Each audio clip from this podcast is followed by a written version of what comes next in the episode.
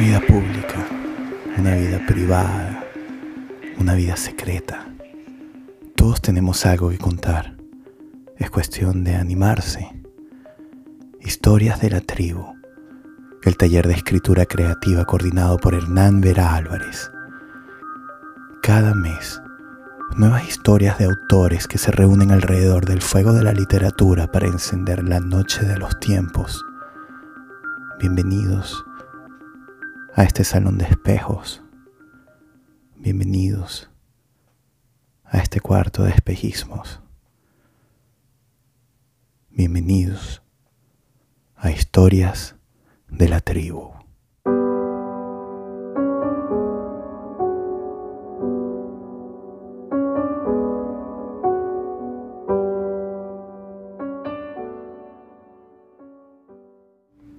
Las luces de Navidad por Diana Rodríguez. Un 24 de diciembre el viento azotaba la casa. Las ventanas soportaban en vano el frío y mi hermana pequeña y yo estrenábamos abrigos de pana roja con cuellos y botones negros. No podíamos dejar de mirarnos en el espejo del cuarto de mamá.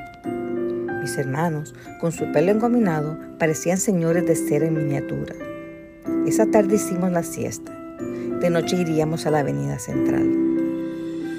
Las calles se llenaban de familias como de vendedores ambulantes que vendían bolsitas de confeti, maní garapiñado y burbujas de jabón. A nosotros nos encantaba la lluvia de papel que nos lanzábamos unos a otros y pasar frente a las ventanas de las tiendas repletas de juguetes. Las de la Librería Universal, con su fachada de doble vitrina, era nuestra favorita.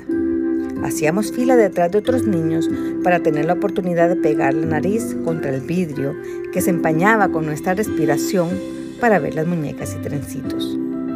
Sin embargo, ese día mi padre estaba en la fiesta de la empresa y se había retrasado.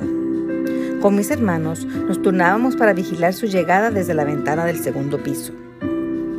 De pronto, escuchamos el jeep de mi papá y corrimos escaleras abajo momento que salimos a la calle, se abrían las puertas del carro y unos hombres sacaban a papá del asiento trasero. Mi padre, que era un hombre elegante y bien vestido, tenía la camisa abierta, un rizo de pelo sobre la frente y la boca llena de babas. Magali, gritó mi madre mientras nos apartaba de aquella escena, venía a ayudar. Enseguida, la empleada bajó, escurriéndose las manos en el delantal. Asegúrate que lo lleven al cuarto de las niñas. No se te ocurra llevarlo al mío. Luego se volvió hacia mí y dijo, Leonor, ayuda a tus hermanos a ponerse los pijamas y se van a dormir ya. Pero mamá, estamos listos para el confeti, le supliqué.